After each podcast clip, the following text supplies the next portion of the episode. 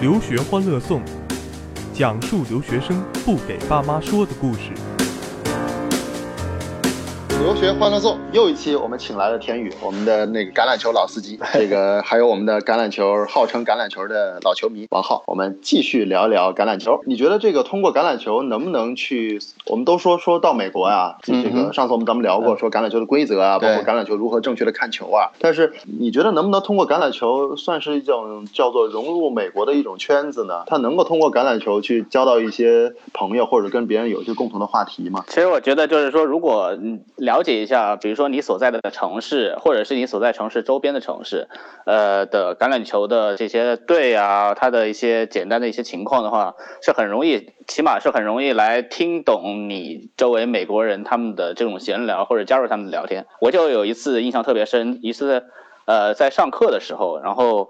我们那一节课是一个 business communication 嘛，然后要做一个 project，我跟两个美国人在一组，然后他们就聊到我们那个 project 里面可能要用的一个素材或者一个例子，然后他们就聊到了华盛顿，因为他们两个是华盛顿过来巴尔的摩上课的，然后他们就聊到了他们华盛顿有一个橄榄球队叫 Redskins，然后他们就说叫华 Redskins 应该有一个 quarterback，有个四分卫很有名。至少在他们来看很有名的，叫 RG three，直接都用缩写的这种。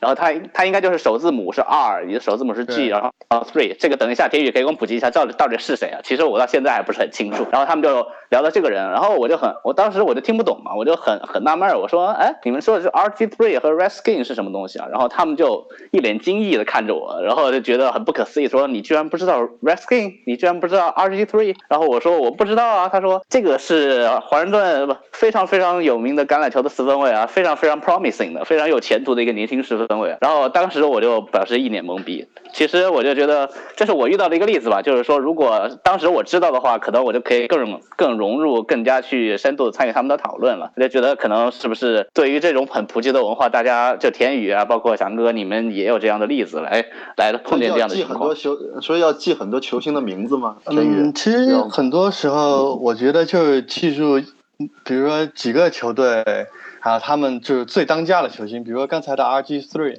其实就是华盛顿红皮的那个罗伯特·格里芬三世啊，他是华盛顿，对，比如说他，比如说他可能他爸、他爷爷都叫这名字，这一家人不改名啊，不改名。了。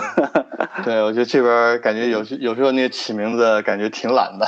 啊，随便后面加个数字，对对，就跟跟那个苹果出手机的感觉是一样的，是吧？对，是。再一个苹果那个 RG 三 S，那那个哎，田宇，你在那你在看，嗯因为我觉得你还跟我啊，跟王浩还不一样，你毕竟在国内就是已经爱上橄榄球了，是吧？已经在橄榄球已经付出了很多心血了。我记得你曾经跟我聊过，说如果不能去美国，我就直接回俱乐部做专职的橄榄球推广和橄榄球运动啊。本来其实你是你是搞科研，你是搞纳米材料的，是吧？这两个离得离得多远 啊？当时跟我说我都懵了，说他搞纳米材料的，说如果出不了国，我就去打橄榄球。那些打橄榄球，你知道我听完是什么感觉吗？我说 让你去打吧。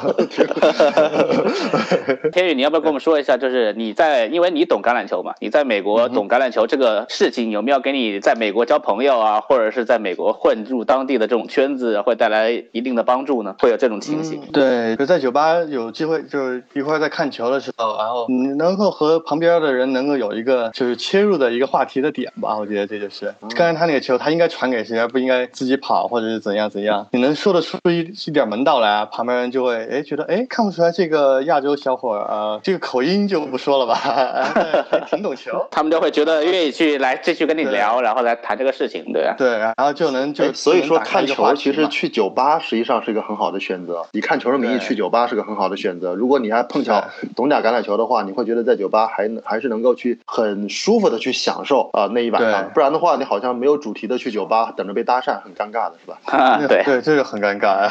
是天宇，你经常是你在美国这个应该学习压力挺大的，这个看橄榄球啊，这个投入橄榄球啊，你是不是还会坚持橄榄球方面的身身体方面的训练呢？会有一些每天就是每周会有几次就是基础的锻炼嘛。然后其实我觉得运动这件事情，它很多时候并不能完全说它就占用了就时间，它就是没有用的。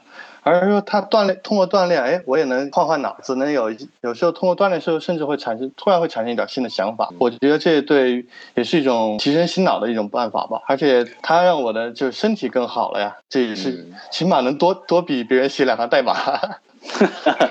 落到最后还是写代码，对啊，其实就是越累啊，就是其实越累越要注意健身，不能身心俱疲，是吧？得要通过身体的锻炼，把心理的这种压力能够通过在健身房撸铁能释放出来。哎，那我问一个比较功利一点的问题啊，就是因为因为我我是读商科的嘛，我读商科的我就经常听说，比如说有些特别是橄榄球比较好的学校，比如说他们的四分卫或者他们的核心球员，基本上一毕业，虽然他们可能我不知道他们是不是其他方面很优秀，但是因为这个非常突出的特点，就会被一些大的投行啊、大的基金啊就直接招过去。所以说打橄榄球这个事情跟找工作是不是还是会有一定的帮助，或者是怎么样子的？美国是怎么样一种文化对于这种橄榄球运动员？身材身材好、颜值高是容易被招进去，招进公司充门面。对他们就觉得，因为是这样，因为我听说是这样，就是他们觉得，特别是打四分卫的这个呃橄榄球运动员啊，就是因为打四分卫要求脑子特别好，因为他们就说四分卫相当于是场上的一个副教练嘛，就是唯一一个戴耳机的球员，就是就是对，就是他他他要直接发号施令，就说你我不管你专业的方面怎么样，至少你能打橄榄球，你能背下这比如说几百几百套战术，你能够去指挥一个球队的肌肉棒子，然后你不以后不管干什么，你有这种素质的话，我相信你都能干好。呃，所以我我听到的解释可能是这个样子，不知道田宇 怎怎么看这个事情。嗯，我对这就是他们这个橄榄球运动员就毕业之后找到好工作，其实我我觉得也是分两方面来看吧，就一部分肯定也和他们就是在学校里边属于就是名人或者是他们这项运动的特征。给他们带来的很多的优势。另外一方面，我觉得说的不好听点，也也和他们的本国人身份有关。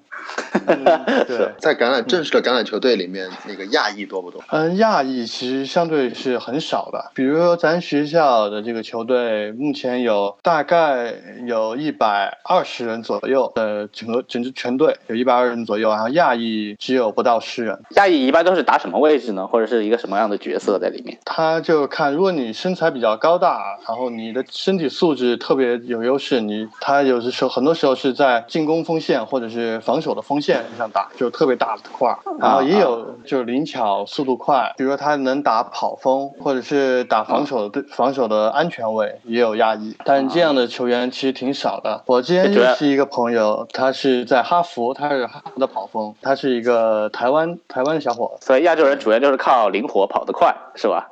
对，主要靠这方面的优势。跑得快，说跑得快，是和黑人也你也跟黑人跑不过，比起来 跑不过黑人，就是主要主要是比起来还是有一定的差异。对，更多的时候亚裔在这项运动里面，在美国的那个几大球吧，不管是那个篮球啊，对，橄榄球啊。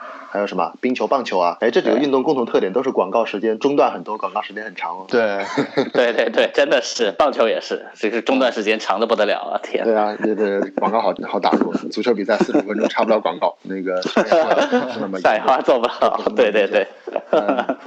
那这几大球里面，你会发现，其实真正在场上，就是还是算是像是美国的那个黑人呐，和美国的这个 这个传统的白人在里面可能参与的比较多。呃，华人在里面出现一两个都是属于现象级的，是吧？是。出现的是林书豪啊、易建联呐，这都属于现象级的，就比较少。在美国，其实这样说到啊，就是体育这项运动，其实多半还是被这个黑人承包的比较多，然后被一些这个传统的那种白人承包的比较多。华人似乎在国外主要是负责贡献脑力或者贡贡献贡献厨艺。哈哈哈天宇，你要不然给我们简单介绍一下，比如说给我们听这个节目的观众给给一份看球攻略嘛？比如说就是说是如果真的去看了一场比赛，不管是现场也好，还是在电视机前面也好，给几个要素，就是去看什么？就是最简单的、最直观的看呢，就是看场上谁拿着球。通常这个球就是每一次进攻开始之后，四分卫首先是四分卫拿着球，这个时候就可以看他是把球交给跑锋还是传出去。如果他交给跑锋，这时候咱就关注那个跑崩，看他能不能从那个人缝里边杀出一条血路钻出来。就是我反正往前跑的越多越好，就是这样。对，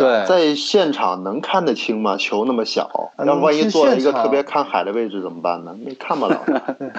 其实现场的话，只要不是坐特别高、特别偏的角角落里边，基本都还是能看得到的。就看人多的地方就行，大家对人叠人的地方肯定就是球在那儿。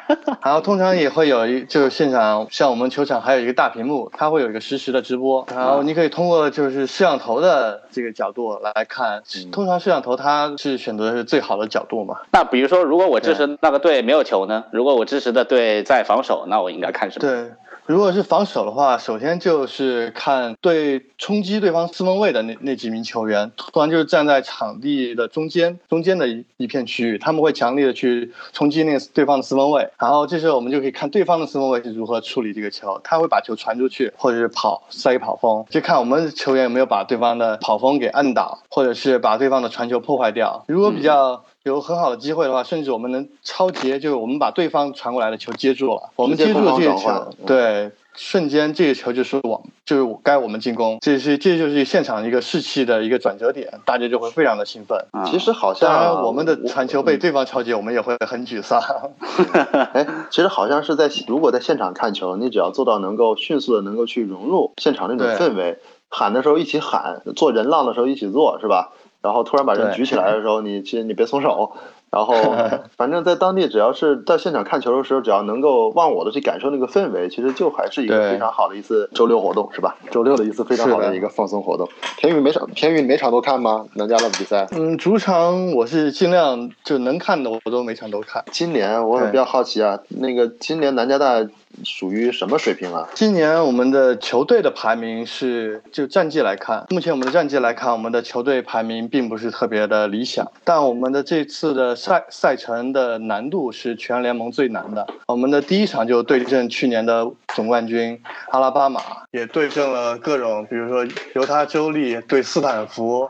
然后对亚利桑那州立，然后接下来我们还会对加就是加州伯克利、俄勒冈，然后 UCLA 和圣母这些强队，所以我们今年的整个赛程的难度是最大的。说说那个你应该经历过吧，就是南加对这个 UCLA 那种 First Time Rival 是吧，同城对手的那种对仪式感吧，这个还是还蛮值得挺值得一说的。就是这两个学校，因为他们是同一个城市的最好的公立和最好的私立。然后都是旗鼓相当的大学校，这两个学校之间的总有那种就跟咱们这个牛津、剑桥、北大、清华那种感觉一样，就对着干，对吧？他们在打球之前，是不是就是每年的这种最学生这个情绪最高的时候啊？嗯，对。像今年我们对 UCLA 是在十一月下旬才有比赛，但是按照按照往年的传统，就是在比赛之前，我们都会有烧熊，因为熊是 UCLA 的那个吉祥物嘛，我们会有一个烧熊大会，它同时我们会展示去年我们。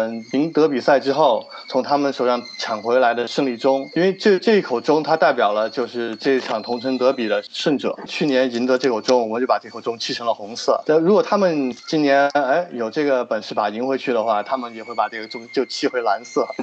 这是一个真的钟吗？是多大？真是一口钟。这个钟是从从说是从一辆很老的火车头上拆下来的。哇塞！然后 象征意义。那个钟的直径有差不多五十厘米，就。中口的直径，啊啊！哎，我觉得这个南加和那个 UCLA 这种这种同校的通过橄榄球和结下的恩怨呢，还挺值得一聊的。咱们切到广告啊。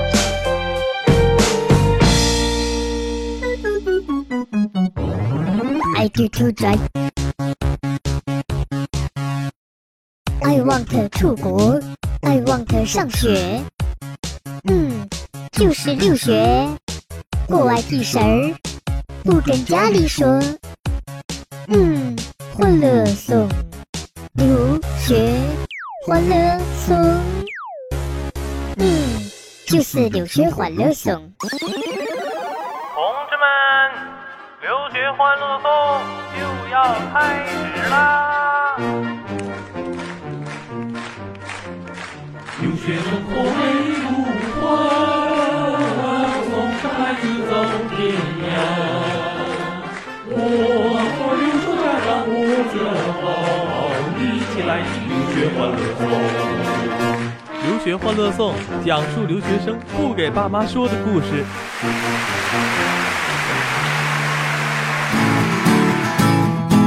咱们广告回来啊！刚才说到一个我觉得特别值得重点去聊一聊的话题，就是南加跟 UCLA 通过橄榄球、通过体育结下的这种百年恩怨。呃，刚才说到那个抢钟是吧？那个钟是一方面。另一方面，我我印象中还有一个比较有特点的，就是这俩学校各有一个吉祥物。呃，UCLA 呢是一只熊，Bruin，人家是一个特洛伊人，叫 Children 啊。然然后呢，在赛季在这个他们这两个队开始打比赛的时候啊，然后你会发现熊呢就会拿一个木箱子罩起来，然后上面写个字叫“熊在冬眠”。然后特洛伊这边的特洛伊木马呢这边特特洛伊这个人的这个像这边呢就会拿那个银色的这个胶带啊给直接缠上。据说是以前有过这个 UCLA 那边这个遥控直升机往上面泼颜料嘛。是吧？他就可以，他就直接的用这个胶带把这个人缠成木乃伊，然后就说哦，对，我们就准备开战了。然后呢，烧熊大会啊，在学校里搞一些演出啊，搞一些摩天轮呐，放烟花呀。那一天就是打球之前的那个周末，那一天晚上，基本上在学校里面就是一个事件，一个传统，所有的学生都要在学校里聚集着去看这样的一个每年一次的庆祝活动嘛。啊，就靠这个来发泄一下。你说的活动是在你们 UCL 呃不 USC 的主场是吧？呃，我们就代表在 UCLA 主场就是烧熊嘛。啊，UCLA 呃 U U USC 的那个男家对对对，是要重点就是最后的高潮是把一支很大的这个这个纸糊的还是木头搭的一个很大的一只熊，最后一把火给点着了，然后那一天空气中就充满了这个烧烤的炭火味儿和这个 熊肉味儿。那我挺想，其实我挺想知道 UCLA 主场的时候他们是怎么干的，你们有没有了解过？嗯，他们主场其实听说和 USC 也差不多，对，烧烧你们的特洛伊人。就往年他就我们把他们中偷之后，他们把也把我们就当时南加大的那个吉祥物是一只同志的狗，他们就把这只狗给偷走了。把狗给偷走了，对，就我们偷中啊，他们偷狗，然后大家都互相不承认，就一边就一边官方不承认，然后一边又在报纸上登出来，哎，我们在我们在我们学校找到这个东西，啊啊啊，是这样，这不承认你被你偷走了是吧？这俩学校其实互相之间打嘴仗打挺多的。哎，说到那个橄榄球吉祥物啊，我觉得南加有几个比较重要的标签，第一个呢是那个叫 Children 的那个那个特洛伊人，对吧？对，其实还有一个就是就是在橄榄球比赛中会出现一匹大白马嘛，对，这匹大白马名字叫 Traveler，就旅行者，是我们现在的吉祥物啊。Traveler 是我公司的名字啊，对，是吧？这个广告。呃，我公司的名字叫 Traveler 啊，为什么？因为南加毕业的，所以用这个名字，好无聊。嗯，就就没就在我们的主场开场开场之前，都会有乐队的表演。乐队表演就是 Marching Band。对，其实先是就一个特洛伊人装扮的，就是领队。他会在就表演一通，耍一下剑，然后把剑往地上一插，然后整个乐队开始表演。然后接着这一匹白马会依旧会骑着一个特洛伊人就。骑着这匹白马，然后绕场一周两周，然后你说的是白马骑着特洛伊人吗？好神奇的一个 白马身上骑着一个特洛伊人，白马，然后就就绕场一周，对对，然后气氛就往上推一推，对，大家就会开始非常的激动，代表比赛马上就要开始了。哎，其实 marching band 也是每个学校的一个很有名的一个传统，行军乐队，对，是吧？是的。然后在里面其实还会有很多的这个广场舞造型啊什么的，团体操啊。嗯，是。就目前来看了几场比赛吧，包括主。场和客场比赛，我看你还看客场办的，就客场有转播嘛。但是就目前看来，感觉也就咱学校的这个 marching band 是最牛的，就所有表演最好。包括去客场，我们的 marching band 也会占据客场观众席的一角，在那兢兢业业的演奏。哎，南加的 marching band 是挺有名的。呃，我这还有一个挺有名的，应该是俄亥俄州立的 marching band 是吧？能能能演能演哈利波特的，嗯，这么厉害。他们对有一段很有名的很有名的 YouTube 视频，就是用人群在团队中围团体操，围那种中国传统的那种广场舞，那个团体操的图案，然后变化出哈利波特打巨龙啊这那的，好吧，那一时成为佳话啊。对，可惜我们今年。和那个俄勒冈州立并没有交手的机会，不然的话，真是可以比一比双方谁的 marching band 更厉害。对，场上场下其实一直是通过橄榄球。你看今天聊了这么这么多的话题，其实聊了这么多，其实都是围绕一个关键词——橄榄球。你会发现，橄榄球呢，田宇作为一个这个爱好运动、爱好橄榄球的这么一个运动员，也是一个学生啊，就是有这种运动员的习惯。他就是保持着自己的这个对橄榄球的热爱和保持着自己对于这个身材的要求，是吧？而王浩呢，把自己最美好的回忆留在了那次看那个乌鸦队的决赛的，吃了很多鸡翅，吃了免费的鸡翅的，对，黑人一起上街游行啊，是，能够感觉到自己也是跟这个城市的一员吧，对，对，有一种融入城市的感觉，都是一个人。